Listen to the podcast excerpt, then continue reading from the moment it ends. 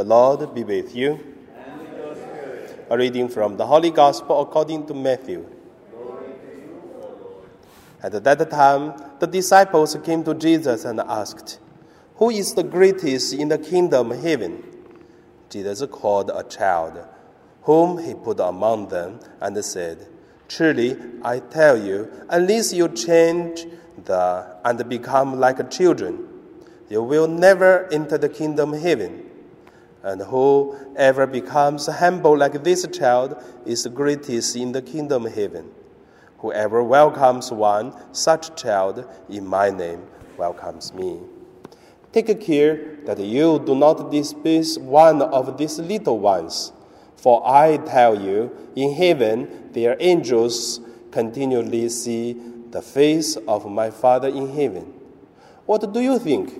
If a shepherd has a hundred sheep, and one of them has gone astray, does he not leave the ninety nine on the mountains and go in search of the one that went astray? And if he finds it, truly, I tell you, he rejoices over it more than over the ninety nine that never went astray. So it is not the will of your Father in heaven that one of these little ones should be lost. The Gospel of the Lord. So today, my meditation, I would call it the heart of a shepherd and the sheep. First, let us look at uh, the heart of the shepherd. In today's the gospel, it seems the parables are telling us Jesus like a shepherd taking care of the sheep which is uh, astray, lost, or wicked that's why shepherd taking care of the wicked one. But also I want to say, no shepherd wants any sheep weak or whatever weak or lost or astray or hurt by anything dangerous. No shepherd wants. That is the heart of the shepherd. But if there is one among the 100 which is happened, whatever the things astray, lost, or damaged, or hurted by some uh, animals. So, not because same, not because the shepherd wants to taking care of that. It is because for the whole group, and then that one needed to be cared. So that is the heart of the shepherd also.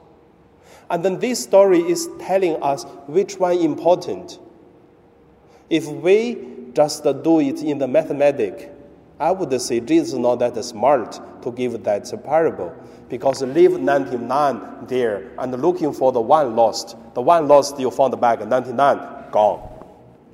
Then, what is the biggest lost? Or compare to which one important? So the heart of the shepherd is not counting in this way or compare in this way. Jesus just want to telling us because the disciples of Jesus was arguing about who it is the biggest, who is the most important one. That's why Jesus gave this parable to telling his disciples, not because the numbers bigger important, but because someone need help and also to make the whole community well.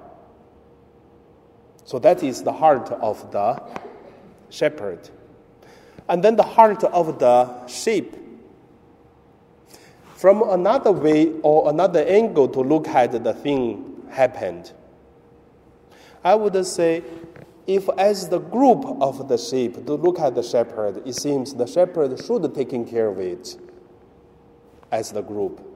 But if there is a, one sheep has a problem, and the shepherd will taking care one problem sheep or one hurted sheep, then that make a, a different value or standard to understand about which thing important.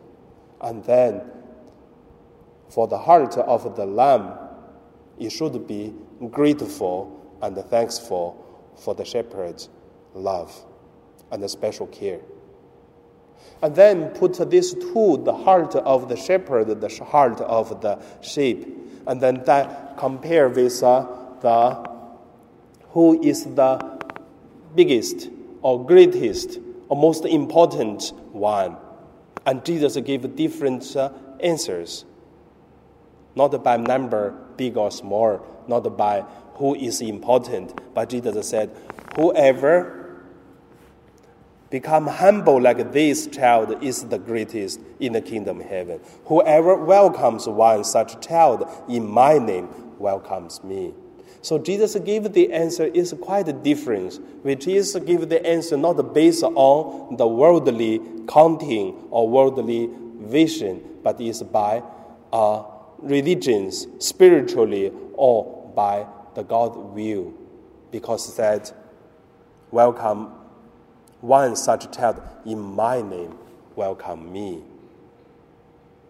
So I believe that is the background, that is the comparison about uh, today's the parable.